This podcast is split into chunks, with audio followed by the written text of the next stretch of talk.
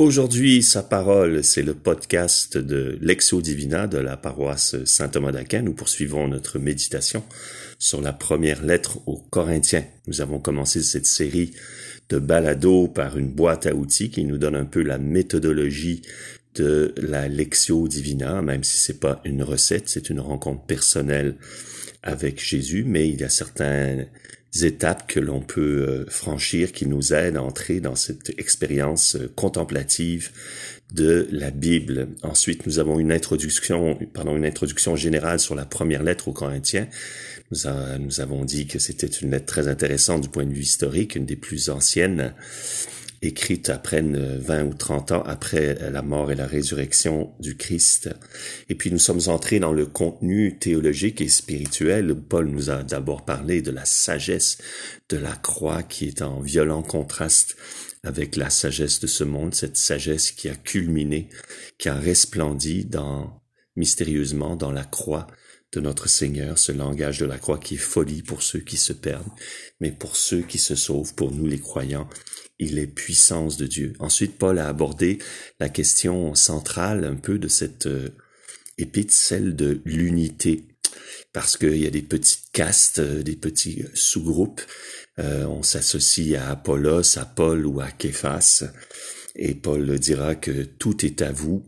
Paul, Apollos, Képhas, le ciel et la terre, le présent et l'avenir, tout est à vous mais vous êtes au Christ et le Christ est à Dieu. Il a ramené cette communauté à son fondement, qui est Jésus-Christ, ce fondement qu'il lui-même a posé comme un bon architecte. Ensuite, nous avons vu un petit peu la personnalité de Saint Paul, son expérience spirituelle, ce pharisien parfaitement zélé pour la loi de Moïse qui a été renversé par le Christ ressuscité qui lui a montré que on ne devient pas ami de Dieu par l'observance de la loi, mais par le sacrifice que Jésus a fait par la foi euh, dans sa mort et dans sa résurrection. C'est cela qui est la source de notre justice. Nous arrivons aujourd'hui au chapitre 5 et 6 de la première lettre aux Corinthiens. Et le langage devient un peu plus rude. Paul est assez fâché de constater que il y a euh, une inconduite dans cette communauté. Au chapitre, pardon, au verset 1, il dit, on entend parler que d'inconduite parmi vous et d'une inconduite telle qui n'en existe pas même chez les païens. Vous vous êtes gonflé d'orgueil. C'est à ce point que l'un de vous vit avec la femme de son père. Évidemment, il vit avec sa belle-mère, peut-être la seconde ou la troisième femme de son père. À l'époque, ce comportement euh, était réprouvé à la fois par la loi juive et aussi par la loi païenne, la loi romaine. Donc c'était un scandale à la fois pour les juifs, pour les croyants, comme pour les païens. Alors, euh, Paul a des paroles très dures pour cet homme, on est peut-être un peu choqué en lisant ça, livrer cet individu à Satan. Alors, qu'est-ce que ça veut dire? Ça veut pas dire qu'on l'a voué au diable, mais ça veut dire qu'il doit être exclu de la communauté chrétienne et donc plus, plus, puisqu'il n'est plus dans l'ère du salut, dans cette communauté de salut qui est qu'est l'Église, eh bien, il se trouve livré par conséquent à Satan. Mais cette excommunication, on dirait aujourd'hui, dans un langage plus contemporain, ne vise pas la condamnation du pécheur.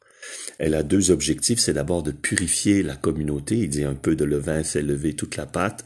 C'est une image pour dire que c'est comme un membre qui serait malade, euh, qui risquerait de, de, de, scléroser tout le corps. Donc il faut le, couper, il faut euh, l'amputer euh, du corps.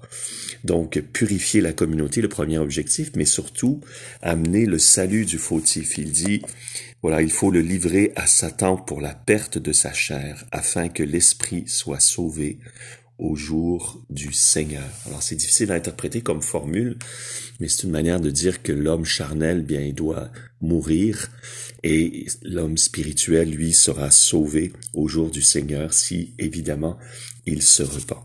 Et ce passage est, est conclu par une très belle, une très belle tirade qui nous renvoie à l'Exode, à la sortie d'Égypte. Il dit, oui, car notre Pâque, le Christ a été immolé. Ainsi donc, célébrons la fête non pas avec du vieux levain, ou ni un levain de malice et de méchanceté, mais avec des azimes de pureté et de vérité. Donc le Christ, notre Pâque, a été immolé.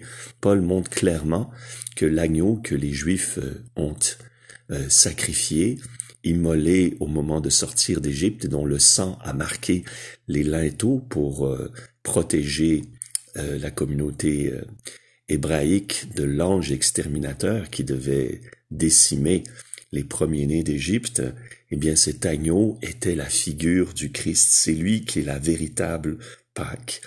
Et alors, il invite donc à fêter cette Pâque, peut-être que la fête de Pâques approchait à ce moment-là, avec non pas les vieux ferments de la perversité et le vice, mais les azimes de la pureté et de la vérité. Parce que dans le monde juif, eh bien, à Pâques, on ne mangeait pas de pain avec du levain pendant sept jours pour se rappeler la sortie d'Égypte. Alors Paul en fait la figure de la pureté, cette pâte nouvelle que vous êtes puisque le Christ a été immolé. Donc c'est magnifique au niveau symbolique, au niveau allégorique, ça nous renvoie à tout le mystère de Pâques. Et Paul euh, situe donc sa, sa morale dans le mouvement de mort et de résurrection, comme pour cet incestueux qui est appelé aussi au repentir, à revenir à la vie en mourant au péché, en ressuscitant euh, par le repentir et la vie nouvelle. Alors ensuite, nous nous trouvons dans le chapitre 6 qui traite de la question de la justice. Mais là, ici, Paul, au fond, joue sur le concept de justice à deux niveaux. Il y a celle des hommes qui s'incarne, qui se réalise dans les tribunaux, les poursuites, les plaintes, et celle de Dieu qui nous est donnée par le Christ. Mais Paul est choqué du fait que les injustes, d'abord qu'il y ait des injustices flagrante entre frères chrétiens est déjà un scandale pour lui, mais en plus qu'on ait réglé ces litiges devant des païens, des païens qui n'ont pas reçu cette justice qui vient de Dieu. Alors, Paul dit cette chose étonnante, il dit, ne savez-vous pas que vous jugerez les anges? Qu'est-ce que ça veut dire? Bien, ça veut dire que une fois que nous serons dans la gloire avec le Christ, eh bien, les anges révoltés les démons seront sous nos pieds, nous les jugerons par notre sainteté, cette sainteté qui nous a été communiquée par le Christ. Donc cette justice de Dieu, eh bien, elle devrait présider aussi à la justice dans les relations humaines. Dans la deuxième lettre aux Corinthiens, au chapitre 5, Paul dit, Celui qui était sans péché, Dieu l'a identifié au péché, afin que nous devenions justes de la justice même de Dieu. Donc, euh, et puis il conclut avec cette, cette magnifique, euh, ce très beau passage au verset 11 du chapitre 6, Mais vous avez été lavés, vous avez été sanctifiés, vous avez été justifiés par le nom du Seigneur Jésus-Christ et par l'Esprit de notre Dieu. Donc là, Paul fait clairement allusion au baptême. Donc dans un premier temps, nous avons parlé de l'agneau pascal, de la sortie d'Égypte, et maintenant nous sommes dans le baptême, mais c'est une autre figure pascale, puisque Paul dira dans l'Épître aux Romains au chapitre 6 que baptisé dans le Christ, c'est dans sa mort que vous avez été baptisés, afin que comme le Christ est ressuscité des morts, nous vivions une vie nouvelle. Donc vous voyez, ces deux chapitres, malgré leur sévérité disciplinaire, si je peux dire, sont quand même par le génie de Paul situés dans le mouvement pascal. Le Christ, notre Pâque, a été immolé. Vous avez été lavés, sanctifiés, justifiés par le nom du Seigneur Jésus et par l'Esprit de notre Dieu. Donc il s'agit de passer à cette vie nouvelle, de laisser cette vie ancienne marquée par l'orgueil, par l'esprit de caste, pour s'appuyer sur le fondement qui est Jésus-Christ, pour vivre de cette justice qu'il nous a donnée gratuitement par sa mort et sa résurrection, moyennant la foi. Voilà, frères et sœurs, donc euh, je veux rappeler aussi quelques éléments méthodologiques, donc, euh, donc euh, euh, auxquels nous, nous avons fait allusion dans la boîte à outils. Je voudrais en ajouter un autre aujourd'hui, c'est celui des parallèles ou des renvois dans une Bible. Quand, quand c'est une grande Bible, un format grand, les Bibles de poche ne l'ont pas nécessairement. Vous avez dans la marge des paragraphes, des références. Alors c'est intéressant d'aller voir à quoi elles renvoient. Quand Paul dit par exemple qu'on enlève le milieu, qu'on enlève le mauvais du milieu de vous, eh bien il fait allusion à un passage du Lévitique au chapitre 18, verset 29. Vous pouvez aller voir ce passage. Il y a aussi des références à l'évangile de Matthieu, d'autres à l'Apocalypse, aux actes des apôtres. Voyez, après avoir fait trois lectures, comme on dit dans notre méthode, et avoir médité, on peut pousser un peu plus loin la recherche et aller dans, on n'a peut-être pas tout le temps de faire tous les renvois parce qu'il y en a beaucoup dans les marges, mais on peut en choisir quelques-uns et ça nous fait entrer dans la grande poésie biblique. Ça nous fait comprendre que Paul est un juif, qu'il connaît l'écriture, que nous, nous la connaissons pas assez. Mais ça nous fait faire tout un petit euh, euh, chemin, une balade à travers la Bible, dans l'Ancien, le Nouveau Testament, de la Genèse à l'Apocalypse, et ça fait des liens, ça fait comme des harmoniques bibliques, et c'est comme ça que petit à petit, eh bien, on apprend à connaître la Bible. termine par une prière.